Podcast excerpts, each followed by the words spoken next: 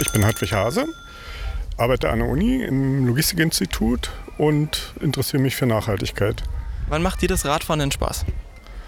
Also täglich, von äh, zu Hause bis zur Arbeit, durch den Stadtpark, äh, weg von den Autos, da macht es Spaß. Und auch im Winter, also egal welches Wetter und welche Jahreszeit. Wann macht es denn dann keinen Spaß? Wenn ich keine Zeit habe, sehr schnell zur Uni muss und äh, an der B1 entlang äh, parallel zum Autoverkehr. Hast du eine persönliche Fahrradgeschichte, irgendwas, was du mit dem Fahrrad mal erlebt hast oder zu diesem schönen Lastenrad?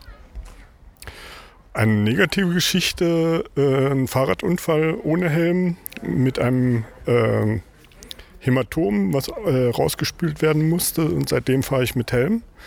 Äh, viele positive Geschichten mit dem Lastenrad äh, beim Transport der Enkelkinder und bei Touren mit den Kindern oder mit den, mit den äh, Enkeln.